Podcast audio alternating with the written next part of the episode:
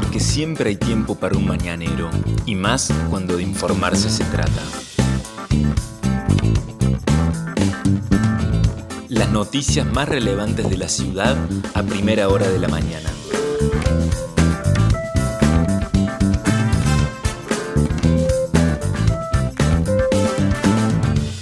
Hola, buenos días Río Cuarto.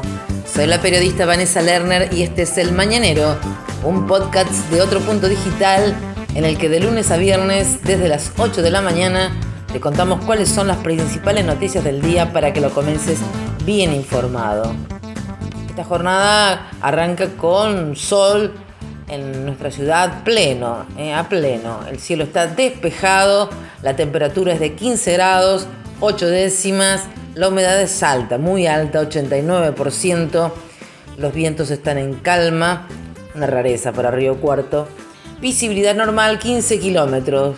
Para hoy, el Servicio Meteorológico Nacional indica que la máxima temperatura rondaría los 29 grados. El cielo estaría algo nublado por la mañana, por la tarde ligeramente nublado, igual que para la noche. El sol salió a las 7 de la mañana con 13 minutos y se pondrá a las 19.43. El pronóstico extendido indica para mañana miércoles 17 grados de mínima, 30 de máxima con un cielo parcialmente nublado. El jueves 19 en la mínima y baja ya la máxima. En este caso 26 grados serían para el día jueves con un cielo mayormente nublado durante toda esa jornada. No se han dado los pronósticos que había la semana pasada de ola de calor, ni tampoco lo de fuertes vientos por la jornada de ayer con ráfagas que se habían anunciado. Si bien a la madrugada hubo un poco de movimiento, no fue de la intensidad que se había pronosticado, por supuesto, por parte del Servicio Meteorológico Nacional. Para hoy entonces una jornada tranquila, con una máxima temperatura prevista en 29 grados. Estas son las principales noticias del día.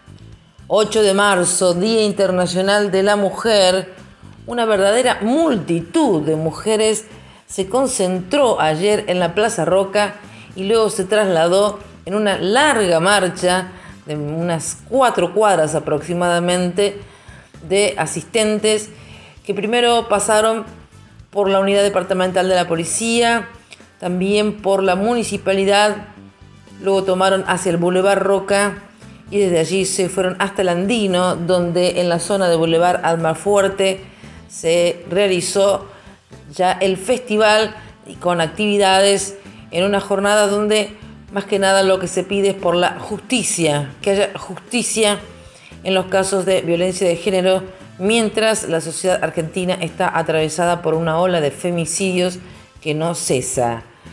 Hubo distintas consignas que hacían alusión a los derechos de las mujeres y a la violencia de género, como nos decíamos, en esta multitud se calcula que aproximadamente entre 2.000 y 3.000 personas fueron las que marcharon ayer por las calles de la ciudad en el marco del Día Internacional de la Mujer y el Paro Internacional de Mujeres.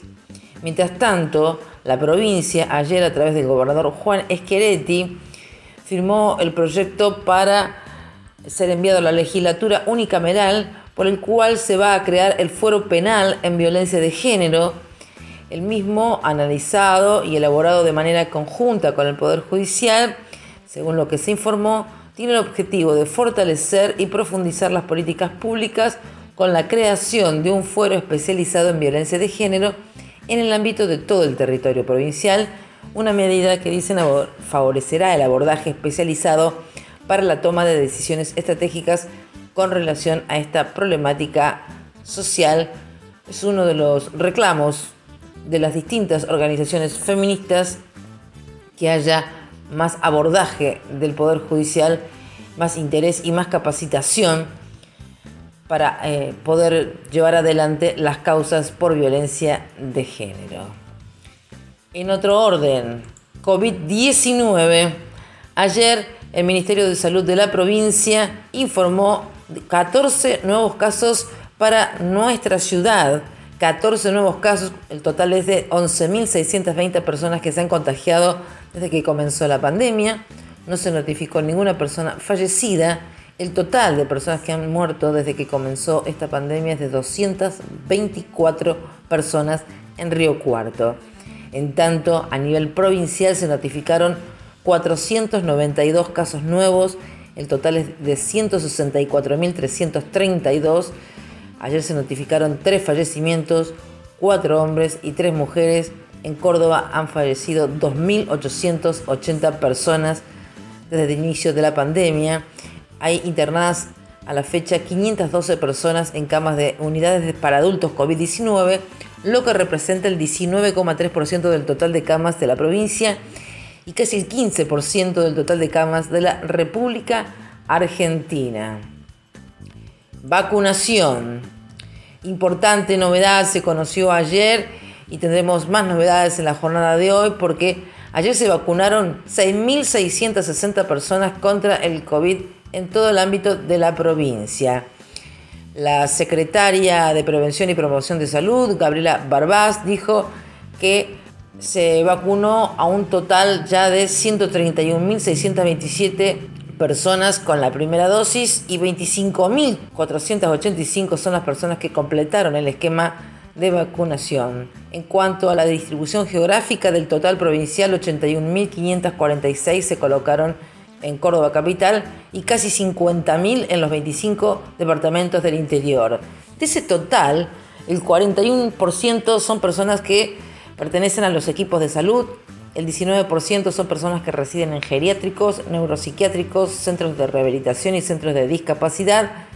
En los geriátricos se ha inmunizado el 100% de las personas que voluntariamente accedieron a recibir la vacuna, en tanto que un 20% corresponde a educadores de más de 60 años de todos los niveles educativos, docentes de nivel inicial, docentes de primer ciclo del nivel primario y de educación especial, así como personal estratégico prioritario. También dijo la funcionaria que el 20% restante corresponde a personas de más de 70 años que no están contempladas en los grupos descriptos anteriormente.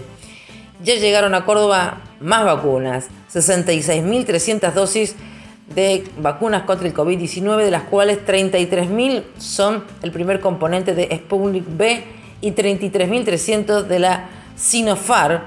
Ayer se comenzó a distribuir a las distintas localidades del interior las vacunas recibidas para continuar avanzando rápidamente en la estrategia de vacunación. Se conoció que para nuestra ciudad va a llegar un lote de 1.800 vacunas aproximadamente de eh, la Sputnik B y 500 de la Sinopharm que es la vacuna china, que recuerden que todavía no está autorizada para ser aplicada a personas mayores de 60 años. La vacuna rusa, en cambio, sí se va a colocar a mayores de 70, pero todavía no habían ingresado a última hora de ayer las listas de los adultos mayores que están incluidos en este tramo del operativo. Se aguarda con expectativa que esas listas lleguen para que comience a retomarse la vacunación en nuestra ciudad y puedan ser este, inoculadas la mayor cantidad posible de personas.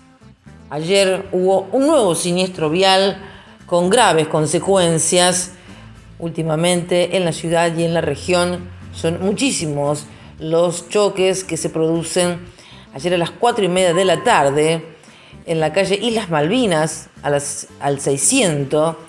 La policía y los servicios de emergencia tuvieron que asistir a dos jóvenes de 17 y 15 años de edad que estaban tirados en la vía pública tras protagonizar una caída en motocicleta. Se está investigando cómo habrían sido las causas, cómo se habrían desarrollado los hechos. Al lugar llegó, les decía, el servicio de emergencias médicas que trasladó a la adolescente de 15 años hasta el Hospital San Antonio de Padua, desde donde se informó que presenta lesiones de gravedad. Está internada en terapia intensiva. Las actuaciones están a disposición de la unidad judicial número 2. Estas fueron las principales noticias que tenés que saber para comenzar el día. Escuchanos todas las mañanas, de lunes a viernes, ingresando a nuestra web. El Mañanero es un podcast con producción técnica de Alejandro Floriani y la producción periodística del equipo de Otro Punto Digital. Mi nombre es Vanessa Lerner. Nos encontramos mañana.